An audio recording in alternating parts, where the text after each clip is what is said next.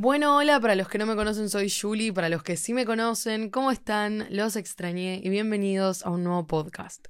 Sepan disculpar que mi voz hoy no está igual al resto de los días, no sé por qué, pero se ve que me falta un poco la voz, pero bueno, pasemos por alto eso.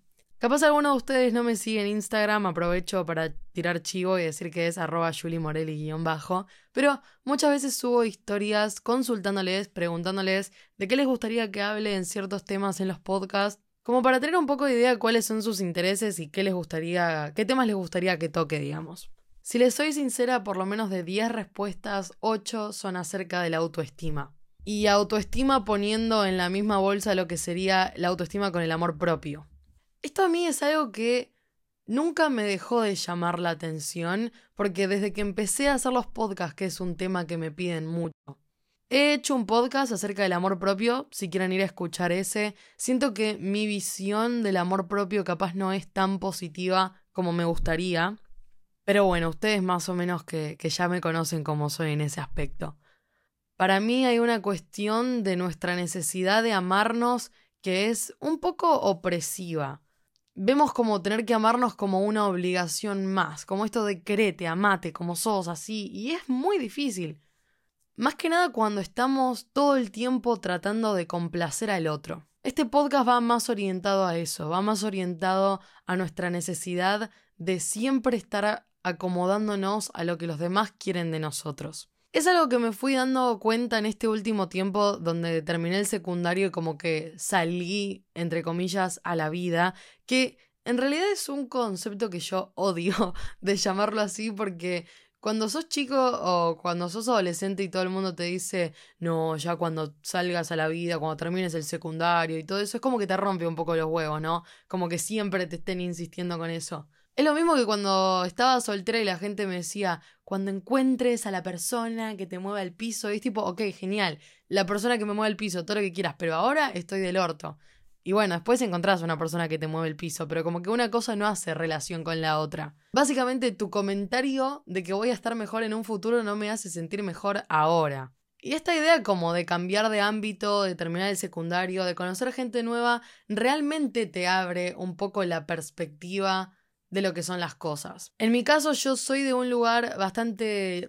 ni siquiera sé si tan chico, pero soy un lugar donde todos se conocen con todos, todos saben de la vida de todos, si te mandaste alguna cagada la gente se entera, o capaz la gente se inventa cagadas que ni siquiera te mandaste. Y habiendo convivido toda mi vida en el colegio con las mismas personas, medio que vivís en una especie de burbuja o tupper, para decirlo de alguna otra manera. Lo bueno que tienen las redes sociales es esta posibilidad como de salir virtualmente del tupper, pero entras de un tupper al otro. Esto es lo mismo que la alegoría de la caverna de Platón, es salir de la caverna para entrar a otra. Y cuando realmente terminás saliendo de la caverna es porque te moriste. Aunque igual no tengo ganas de ponerle un tono tan dramático.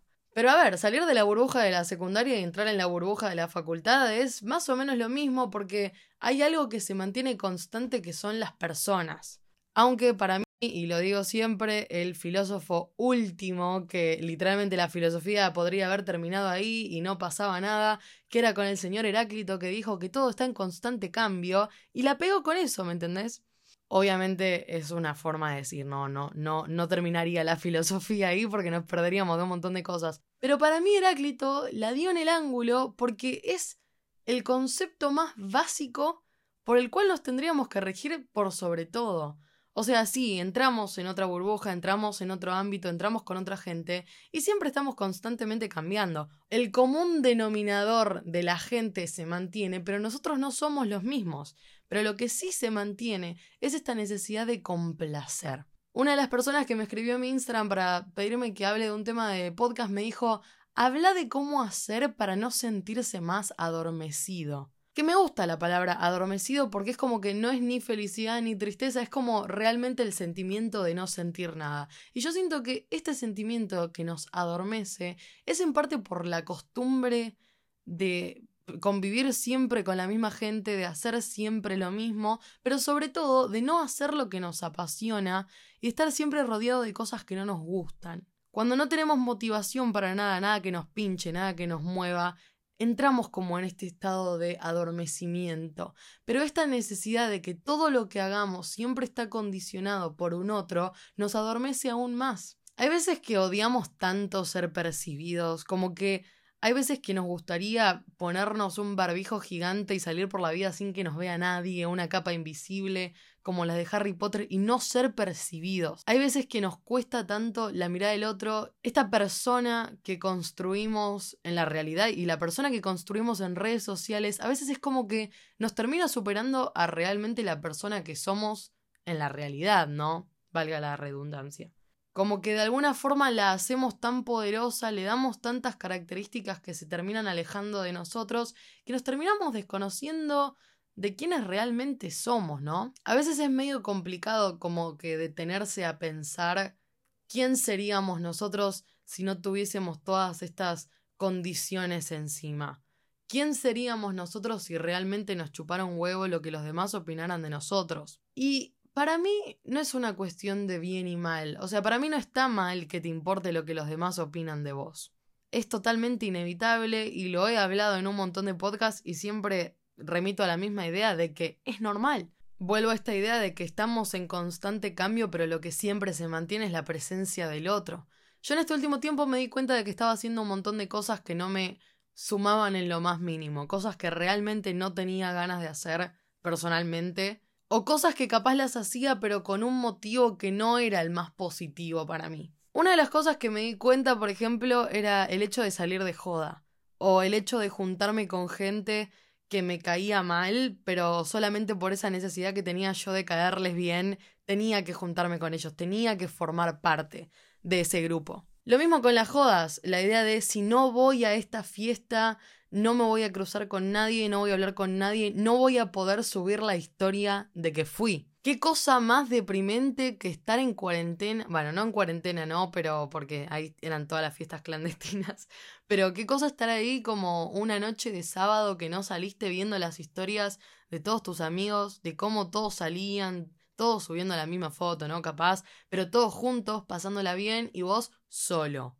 vos en tu cuarto viéndolo del otro lado, viéndolo por la pantalla. Y acá entra en juego una gran cosa de esto de querer complacer al otro, que se mezcla con las ganas de pertenecer, que es algo que predomina en los adolescentes por naturaleza, porque es el momento de descubrimiento de decir en qué grupo entro, dónde me meto, quién soy.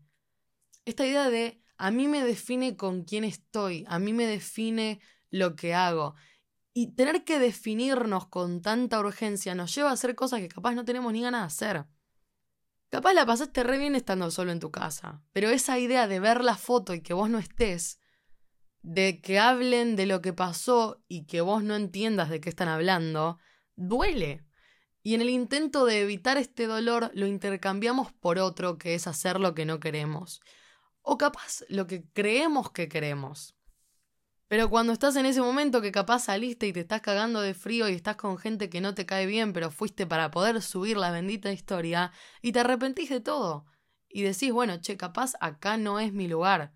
Y yo siento que es en el momento en que vas cediendo a esas cosas que no lo digo en su totalidad, porque es muy difícil renunciar a esto de un día para el otro, pero cuando reemplazás esos momentos en el que cambiás lo que querés hacer por lo que crees que querés hacer, por una actividad que sí querés, como que se te da vuelta un poco la tortilla, para decirlo de alguna forma. Es lo mismo que cuando salís de una relación tóxica o de una amistad tóxica y te encontrás con un grupo de gente que no comparte esas mismas actitudes feas o malas que tenían tus amigos anteriores y caes en la cuenta de que eso es lo bueno y eso es lo sano. Pero esto no es como una reflexión como para echarnos la culpa a nuestro yo del pasado. Yo siento que muchas de las cosas que hago es como pegarme palazos a mi yo de hace unos años que mi yo de hace unos años no se los merece. Yo tengo como esta mentalidad de sentarme y decir, bueno, si en ese momento yo tomé esa decisión es porque lo creía correcto. Y punto. O sea, si mi yo del pasado tomó esa decisión en ese momento, fue porque en ese momento consideró que lo que estaba haciendo estaba bien. Y después, bueno, nos comemos las consecuencias. Nos comemos las consecuencias emocionales, más que nada, de haber tomado esas decisiones. pero las tomamos y ya está. Lo importante es no volver a implementarlas, que igual claramente va a haber momentos en que las queramos implementar otra vez y no pasa nada, es como es esto de tenerse un poco más de paciencia a uno mismo. Y acá es donde para mí debería entrar el amor propio del que hablábamos al principio. No es este amor propio de poner el cuerpo en un pedestal, de ponernos a nosotros mismos en un pedestal de amor y felicidad y toda color de rosas, sino de tenernos paciencia. Y el amor a nosotros mismos está en no pegarnos palazos por nuestros errores del pasado, por las cosas que hicimos mal en el pasado, o que seguimos haciendo ahora, ¿no? Las cosas que todavía nos cuestan, porque obviamente que los cambios no son de un día para el otro. Obviamente que capaz hoy sigo viendo una historia de mis amigos que salieron y digo, che, la puta madre tendría que haber ido, ¿no? A pesar de que sí que me voy a cagar de frío y de que la voy a pasar mal. La finalidad de esto es que tenemos derecho a sentir, ¿no? Sea lo que sea. Yo siento que a veces lo que pasa con el amor propio es como un círculo vicioso de, bueno, no me amo, entonces no, o sea, como no me amo y no me puedo amar, me critico a mí misma por no amarme, entonces como me critico a mí misma por no amarme, me amo menos, entonces me vuelvo a criticar y esto es un tema del un círculo del que no podemos salir. Entonces salgamos un poco del amor y vayamos un poco a la aceptación, de decir, soy esto, me pasa esto, ¿cómo hago para romper el ciclo? Porque si el ciclo no se corta, se repite y no lo queremos repetir. Pero lo podemos repetir porque somos personas.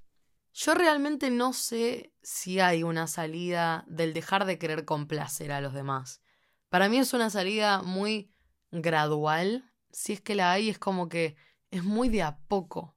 Más que nada con esa gente de nuestra infancia o nuestra adolescencia que nos marcó. Es muy difícil no amoldarse o no querer amoldarse porque amoldarse es cómodo. ¿Y quién no quiere estar cómodo, no? En lo que es. ¿Quién no quiere dejar de tener esa voz en la cabeza que le empieza a recordar todas las cagadas que se mandó en distintos momentos de su vida? Porque le tenemos miedo a la vergüenza y es totalmente normal. A mí a veces me caen recuerdos del 2018 cuando dije una pelotudez y me miraron mal y vos decís, flaca, el 2018 fue hace dos pandemias atrás, ¿me entendés? Pero es difícil cortar. Es difícil como quitarnos esa vergüenza de nuestro yo del pasado, pero no por eso hay que pegarle palazos al yo del pasado. A mí me costó mucho, a día de hoy me cuesta mucho tratar como de dejar la persona que yo era hace un par de años, como de, ok, sí, hice el cambio, como dice nuestro amigo Heráclito, cambié, hice el proceso del cambio, pero como que la otra persona no terminó de desaparecer. Porque obviamente no desaparecemos, o sea, la memoria es algo del presente, esa es una de mis frases favoritas. O sea, la memoria recordamos cosas del pasado, obviamente, pero es algo del presente, o sea, la memoria es algo que tenemos ahora. El tema es cómo yo percibo a ese yo del pasado. Si elijo percibirlo con odio, con vergüenza, con arrepentimiento, nunca lo vamos a dejar, entre comillas, morir. Y lo digo morir buscándole lo más la forma más positiva de decirlo, o sea, morir con esta idea de que cuando muero trasciendo, o sea, de cuando mi yo del pasado muere y termina y yo logro superar esa etapa, me doy lugar y yo termino de superar esa etapa, me doy lugar a mí misma de seguir creciendo, de seguir cambiando y de por fin poder encontrar un poco de paz en mí misma. Pero esto del amor propio, esto del, del, del amor al cuerpo, el body positivity y todo eso, mírenlo por otro lado, cámbienle el foco. O sea, antes de apuntar al amor, antes de apuntar, de apuntar a la idealización, apunten por la aceptación, de decir, ok, soy esto, ¿qué hago con esto? Porque dan muchas vueltas esa frase de somos lo que hacen de nosotros, que yo la verdad que me parece una mierda, porque no somos lo que hacen de nosotros. Si quieren podemos decir que somos lo que hacemos con lo que hacen de nosotros, pero a la vez somos nosotros. Somos lo que hacemos nosotros. A la mierda a los demás, ¿no? Está bien que diciéndole a la mierda a los demás es como que le estoy diciendo la mierda a ustedes y ustedes me están diciendo la mierda a mí, pero bueno, a la mierda. No, ¿qué me importa? No es egoísta enfocarse en uno. Listo. Quedemos, dejémosle acá, pongámosle moño y a la mierda. Amo las veces que dije a la mierda en este podcast. yo empecé a implementar esto de dejar de pedir perdón por todo. No todo en lo que pedís perdón, que no es tu culpa. Y a veces no pedir perdón explícitamente como decir, nada, la cagué en esto, perdón, o te choca una persona en la calle y vos le pedís perdón a la persona cuando en realidad ellos te chocaron a vos, sino dejar pedir perdón como simbólicamente. Es medio complicado de, explicar. Hay una palabra en inglés que creo que no tiene traducción literal, pero que es unapologetic, o sea, como que no pide perdón.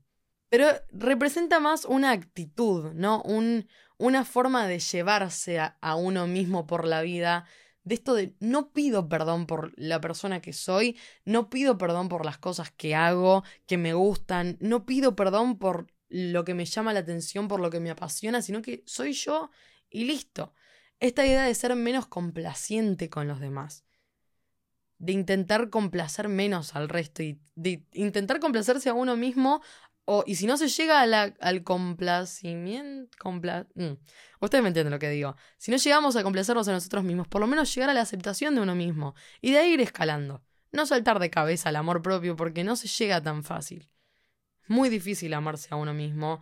Y hay que preguntarnos también qué viene después del amor propio. Pero bueno, eso queda para otro podcast. Hay una alarma de fondo en mi casa porque, como ustedes saben, yo grabo mis podcasts en mi casa y a veces puede ser bastante rompehuevos para ustedes y para mí cuando tengo que editar esto. Pero bueno, es lo que hay, es lo que tocó. Estamos volviendo a esta modalidad del podcast caótico, de hablar de lo que surja y de lo que sienta y capaz ustedes se pueden identificar con un poco de eso, que espero que sí, y si no, capaz eh, verle alguna corriente de pensamiento diferente a la que venían pensando. Pero bueno, eso fue todo por el podcast de hoy. Espero que les haya gustado. Saben que pueden hablarme por Instagram, mandarme mensajes. Voy a intentar leerlos a todos. De paso, tírense un follow que siempre ayudan un montón. Y nada, les mando un beso muy grande y cuídense mucho, que los quiero.